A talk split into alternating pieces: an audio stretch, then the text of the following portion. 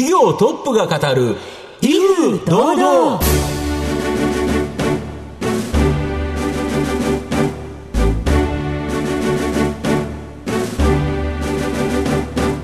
毎度相場の福の神こと藤本信之です。アシスタントの飯村美希です。この番組は巷で話題の気になる企業トップをお招きして番組の指揮者的役割である財産ネット企業調査部長藤本信之さんが独特のタクトさばきでゲストの人となりを楽しく奏でて紹介していく企業情報番組です。今週もよろしくお願いいたします。まあ、今回はやはり企業今 SDGs って非常に重要なポイントだと思うんですけど、はい、この環境に優しい企業、うん、今日ご紹介したいなと思います。はい。お話伺うのが楽しみです。どうぞ皆様番組最後までお楽しみください。この番組は企業のデジタルトランスフォーメーションを支援する IT サービスのトップランナーパシフィックネットの提供。財産ネットの制作協力でお送りします。業トップが語る威風堂々。それでは本日のゲストをご紹介します。証券コード3035東証スタンダード上場。KTK 株式会社。代表取締役社長青山秀夫さんにお越しいただいています。青山さん本日よろしくお願いいたします。よろしくお願いいたします。KTK 株式会社は名古屋市東区に本社があります。トナーカートリッジリサイクルが主体のサプライ事業がメインビジネスで、IT ソリューション事業を育成中の企業です。それでは、青山さんの方からも簡単に御社のことを教えてください。あの、私ども KTK 株式会社は、えプリンターで使われますトナーのリサイクルを、中心にビジネスをしております。リサイクルというのは、一回使い終わりましたトナーを再度回収いたしまして、そして工場で、清掃しながら、さらに、トナーを再充填して、お客様の方へお送りして、何回もお使いいただくようなビジネスを主体にやっております。はい。ありがとうございます。また後ほど企業についてはじっくりと伺っていきたいと思いますが、まずは青山さんの自己紹介を兼ねまして、しばし質問にお付き合いいただければと思いますので、はい、お願いいたします。お願いいたします。では、青山さん、生年月日を教えてください。えー、昭和39年、えー、1964年の10月8日です。ご出身はどちらでしょうか？名古屋市で、ずっと名古屋で18歳までおりました。子供の頃のご両親のご職業を教えてください。あの、うちはもともと文具事務用品の卸業の会社をしておりまして、まあ、その家でまあ育ったということです。お父様がもうすでに3代目でいらしたんです、ね、はい、子供の頃はもう将来は継ぐのかなという思いはありましたか？そんなことを言われた記憶はないんですけども、まあ、ただ、えー、商売人の家だったので、えー、なんとなく物心ついた時からまあ、将来仕事をするのかなってことは思っておりました。青山さんご自身は子どもの頃ご自身でどのようなお子さんだったと思われますか、まあ、スポーツというか体を動かすことが好きだったのでかなりあの小学校からずっとその運動に打ち込んでおりました。何の運動されていましたか？えー、小学校から中学高校までは、えー、水泳部に、えー、所属しておりました大学でも部活されていらっしゃったんですよね。はい。先輩が水泳部にいらっしゃったので誘われたんですけども、もうプールはやめようと思いまして、あの、海に行こうと思いまして、ヨット部に入りました。慶応大学のヨット部でいらしたんですよ。えっと、あの、同好会だったんで、体育会ではないんですけども、うん年間142時間ぐらい合宿をしておりました、相当スポーツのこう厳しい世界というのを進まれていらっしゃったと思うんですけれども社会人のスタートはどちらを選ばれたんでしょうか？東海銀行という当時の都市銀行に就職をいたしましてまあ、銀行員生活を6年間ほど送っておりました。この銀行を選ばれた理由は何でしょうか？あの幅広い業種の方とお話ができるということとあの若い立場であっても比較的各会社の責任者の方ですとか経営の一端を担っていらっしゃる方とお話ができるかなと思いまして銀行を選びました。その6年ほどお勤めの後現在の会社に立ってくるというわけですか？そうですね。あの会社の方に戻りまして、まあ、30ぐらいでいいかなと思いまして名古屋に戻ったということです。タイミングとしては年齢的なところだったんですか？当時はですねあの残業とか関係なく24時間働けますかっていう CM がやってる時で、はい、夜中まで銀行でもやってたんですけども家業をやるにあたってはまあ多少その30後半よりも30ぐらいがいいかなと思いましてなんかタイミングを見てあの銀行を辞めさせてもらったということです。そしてそのご家業でありました、えー、文具事務用品の卸売企業である星雲クラウンに戻りになられたということですが、はい、最初どのようなお仕事からされたんですか？あのとにかくあの物流の改革ですとか、まあ、今でいうとロジスティクスなんですけども、はい、そのようなことに取り組んであと遅れておりましたのでシステム化ですとか、まあ、そのような今でいう IT とロジスティクスに関することをやろうと思って最初は取り組みました。それは何かお父様からのこうこういうふうにしてくれというのがあったんでしょうか？いやそんなことはなかったんですけど、はい、営業っていうのはあのベテランの先輩の、えー、社員の方がいらっしゃってがっちりやってくれてるんですが、はい、なかなかそのシステムとか、うん、そういうことをやるメンバーがいなかったかなと思いまして、うん、私の方はあの、まあ、物流とかシステムの方を取り組もうと思いました。はい。その後現在の KTK へ、えー、なっていく経緯というのをお話しいただけますでしょうか？はい KTK というのは当時の西雲クラウンとの取引関係がありまして、いろいろとその将来に向かって、まあ、よりよく発展していくために、まあ、お話をしていく中でですね会社を力を合わせた方が変化に対応できるのではないかという、まあ、いろんな話し合いのもとに、まあ、経営統合をしてきたということです。ご縁があって手と手を取り合ったといったところなんですね。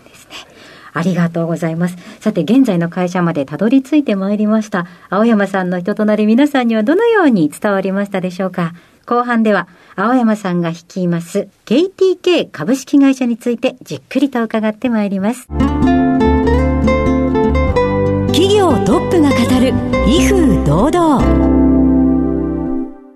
では後半です。藤本さんのタクトがどう冴え渡るのか、ゲストの青山さんとの共演をお楽しみください。まあ、御社はサプライ事業というところは、リサイクルトナーのカートリッジで約1万2000もの企業のお客様、まあ、ここに直販されてるとか。あの全国にあの今19箇所営業拠点がありまして、はい、えー、50年間の、えー、KTK の歴史がありますので、うん1万2000社のお客様と今、えー、口座があり、お取引を継続的にしていただいております。これってあれですよね、御社の場合は、トナーカートリッジリサイクルっていうことだから、まずこちらから、まあ、例えば商製品を送ると。で、向こうが使い終わったら、もう一回こちらに戻していただいて、また工場で充填して、御社は工場をお持ちなんですよね。はい、あの長野県の駒ヶ根市に、うん、自社の工場がありまして、うん、今お話しいただきましたように、何回も何回も循環をして、カートリッジを使っていただきますので、うん、まあ、昨今ですと循環型ビジネスということで、そうですね、あの企業様の方からもお引き合いをいただいております。なるほど。ここの需要っていうのは、まあ、SDGs という観点から考えると、やはりリサイクルで使っていく、はい、やっぱここ、ちょっと広がりそうですよね。まあ、従来はですね、うん、リサイクル品というのは、お値打ちという面が企業様にとって価値があったと思うんですが、片方でその今回リサイクルですとそのプラスチックをまあ削減するプラスチックスマートな観点ですとか、あるいは CO2 が減るというカーボンニュートラルの点、またあの工場でもリサイクル自体を再生エネルギーを使って行っておりますので、えーまあ、そのようなことが SDGs の観点ということで、もう一点付け加えさせてもらいますと、えー、障害をお持ちの方も約100名ほど工場の方で生産に携わっていただいておりますので、まあ、そのようなプロセス自体のことも、うんうん、え最近ではあの、うん、価値を見出していただけるようになってまいりました、うんうん、なるほど、環境に優しい上に、やはり、まあ、障害者雇用であるとか、人へというところに関しても、まあ、御社はという形ですよね。直近あの、過小計算機さんと業務提携。はい、これを発表されてるんですけど、これ、どういう内容ですか？ちょうどプラスチックスマートにおける、はい、まあ、連携協定ということで、はいえー、実はあの私どもが工場があります長野県の駒ヶ根市さんと、はい、えー、カシオさんの製品の中でもプラスチックを削減するラテコという商品がありまして、はい、その商品と我々トナーの、うん、えー、も、えー、プラスチックを減らしますので、うん、そのような観点から、うんあの連携協定を結びまして、うん、自治体と民間が一緒になって、うん、えー、プラスチックを減らしていこうという運動の連携協定を結ばさせていただきました、なるほど、やはり環境というところから考えると、御社の活躍の場が広がれば広がるだけ、やはり環境に優しくなるとい。うことですよね。あの実は今回あのカシオさんのラテコという製品も、学校だとかに配布をさせていただいて、はい、え使われる先生はじめ生徒さんにもその意識を持っていただくこと、うん、また私どもの、えー、トナーもですねこれプリンターに装着をするんですけど、うん、プリンター本体に、はい。えこのプリンターにはその環境に配慮した SDGs の理念にのっとったリサイクルのトナーを装着してますっていうシールをですね、えプリンターに貼っていただくんですね、そうするとお使いの方が皆さん意識が高まるということで評価をいただいております。あと直近はですねこの IT ソリューション事業、まあ、これを育成されてて、まあ、売上高で2割弱ぐらいまで来てるかと思うんですけどこれどんなサービス提供されてるんですか？コロナ禍になりまして、はいえ企業の規模とか業種を問わずリモートですとか、はい、そのような方が急速に広まりました。まあ、そうですよね、はい、でそんな中で、うん。IT 部門をお持ちの、まあ、会社様っていうのは独自でやってらっしゃると思うんですが、まあ、何らか対応できますよね、そういう部署があるんだから。でも私どものお客さんの中にも、うん、その専門の IT 部署がないようなお客様まあ、1万2000あると、本当にまあ大きな企業だったらそういうのできるけど、はい、本当に数人とか小さい企業だったら、そんな担当者いないですよね。でそんな中でも、パソコンを変えてメールセキュリティを入れて、はい、取引先とのそのオンライン会議をやろうと思うと、はい、やはり今のそのセキュリティ環境を新しくしなきゃと、うん、そのようなお話が私どもの営業に来たり、うん、またうちのグループ会社でも、そういうネットワークとセキュリティの専門の会社もありますので、そのグループシナジーを生かして、この IT ソリューション事業を、まあ、お客様に提供しながら、DX というと大げさなんですけど、それに関する事業を会社として、成長事業として位置づけて進めてまいりたいというふうに思っております。でサプライ事業では1万2000ものお客さんがいて、まあ、ここと直販でがっちりとお客様に食い込んでるからこそ、その声を聞いて IT ソリューションで伸ばせる。例えば新型コロナのところであれば、その環境関連のものとか、これも販売されたりしたんですよね。あのまあ、環境衛生商品というふうに位置づけておるのですが、うんやはり企業の総務様は、うん、当初あの、パーテーションですとか、はい、消毒関係、はい、あるいは換気、うん、まあ、いろんなものの関連する商品をわれわれが調達をいたしまして、うん、企業様の方にお届けをしたということで、お役立ちができたのかということも思っておりますし、まあ、いろんな意味で、総務さんの購買の方と、えー、密接な関係があるということが財産だというふうに思っております、なるほど。で、IT ソリューション事業というところは、はい、今、どれぐらいのお客様がおられるんですか？これはあの1万2000社の中でも正直まだ、えー、数百社というお客様といろいろとやっておるんですが、うん、潜在的にはあのまだまだ広がってくるといいますか。すよね。これはうちの力というよりか時代がそういうのを求めてて、え多くの企業様が今課題として、えー、思ってらっしゃるというふうに思ってます。この IT ソリューション事業だと、まあ、そのサプライ事業だと、どうしてもですねコストがかかるっていう形でいうと、はい、利幅っていうのが極端にですね高くなりづらいという形かと思うんですけど、IT ソリューション事業の場合、まあ、販売できると、ある程度利益率は高まるっていうことでいうと、利益貢献でいうと、かなり今後期待できますよね。あの今後はですね、うん、あのその点を伸ばしていきたいと思っておりまして、うん、サプライですと、まあ、製造したり仕入れて販売をするますと、さまざ、まな物流コストも含めてかかるんですが、あのソリューション部分といいますのは、あのまあ、技術を提供してお役立ちをできれば、うん、あの一定の利益率は、うん、あのいただけるのかなということを思っております、うん、そうすると、これをさらに広げていくことによって、まあ、御社はサプライ事業だけではなく、はい、IT ソリューションも提供する、はい、この2つ、この2つの柱が出来上がると、非常に収益が万全となりますよね、はい。あのまあ、サプライ事業を基盤事業として、ここはきちんと検証しなきゃいけないと思っておりますが、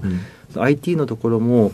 顧客基盤を生かした IT 事業ですので、うん、まあ、着実にそこを伸ばしながら、うん、えー、成長事業として位置づけて、うん、まあ、会社を発展させていきたいというふうに思っております。もともと御社は2つの会社が経営統合した会社という形でですね、やはりその M&A というのも一つの今後の戦略かと思うんですけど、今後もやっぱここは可能性あるんですか、はい、あの現在、グループ会社はあの、KTK 含めまして6社で構成をしておりまして、はい、この4月にもデジタルマーケティングの会社を一つグループに入ってもらいましたし、まあ、今後も機会がありましたら、まあ、非連続の成長を考えておりますので、M&A に関しましては積極的に取り組んでいきたいというふうに思っております。現在の工学基盤の1万2000のお客様に、なんかお役立ちになれるようなサービス、まあ、こういうのがある会社、ある技術があったり、サービスがあったり、はいという会社がやっぱり狙い目ということですか？そうですね。あの、一緒に力を合わせて効果が出るかなと思います。今後の御社の成長を引っ張るもの、改めて教えていただきたいんですが。あの、この IT ソリューションもそうなんですが、えーもう一つはそのデジタルマーケティングの力を使いまして、はいはい成長を考えております。はい。今まではすべてリアルの営業でうん顧客基盤を築いてまいりました。うんうん。ただネット上の検索から我が社へたどり着くってことはなかったんですね。はい。でもそれをやはりあの検索エンジンが営業してくれるようなうんコンテンツですとかいろんなスキームを使って我々の調達できるサプライ品ですとかサービスをえーより多くの方に知っていただくようなことも考えております。やはりデジタルマーケティング、今後やっぱり重要性出てきますよね。はいまあ、やはりそこは、まあ、今後、えーますますビッグデータと絡めて必要な分野だというふうに思っております。はい。では、藤本さん、最後の質問をお願いいたします。あなたの心に残る四字熟語を教えていただきたいんですが。新種果敢という形で考えておりまして、はい。えーできる限り新しいことを取り組み、えーまあ、果敢に挑戦をしたいという思いで、えーこの言葉はあの胸に刻んでおります。はい。四字熟語で言うと、果敢に進み取っていく。で、新種果敢ですね。ありがとうございます。改めまして、本日のゲストは、証券コード3035、東証スタンダード上場、KTK 株式会社、代表取締役社長、青山秀夫さんにお越しいただきました。青山さん、本日ありがとうございました。どうもありがとうございました。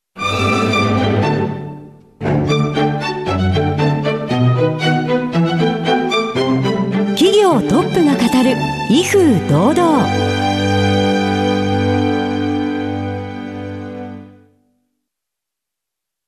企業のデジタルトランスフォーメーションを支援する IT サービスのトップランナー、東証スタンダード、証券コード3021パシフィックネットは、パソコンの調達、設定、運用管理からクラウドサービスの導入まで、企業のデジタルトランスフォーメーションをサブスクリプションで支援する信頼のパートナーです。取引実績1万社を超える IT サービス企業、東証スタンダード、証券コード3021パシフィックネットにご注目ください。お送りしてきました企業トップが語る威風堂々、そろそろお別れのお時間です。今日のゲストは KTK 株式会社代表取締役社長青山秀夫さんでした。そして青山さんの選ばれました四字熟語は新種果敢でございましたお父様のやられていた会社から考えますと社長は実質4代目。ということですけれども、これからも新種果敢新しいものをきちんと取り入れていこうと思っていますと SDGs の観点からもこれからもどんどん注目が集まりそうですねそうですね。はい。ぜひ番組を最初から聞けなかった方も終了後はいろいろな方法でお聞きいただけます。ラジコのタイムフリーはもちろん、ポッドキャストでもお楽しみいただけますので、ラジオ日経のウェブサイトのチェックをお願いいたします。それでは、ここまでのお相手は、藤本信之と、飯村美希でお送りしてまいりました。次回のこの時間まで、ほな、さいなら。この番組は企業のデジタルトランスフォーメーションを支援する IT サービスのトップランナーパシフィックネットの提供財産ネットの制作協力でお送りしました。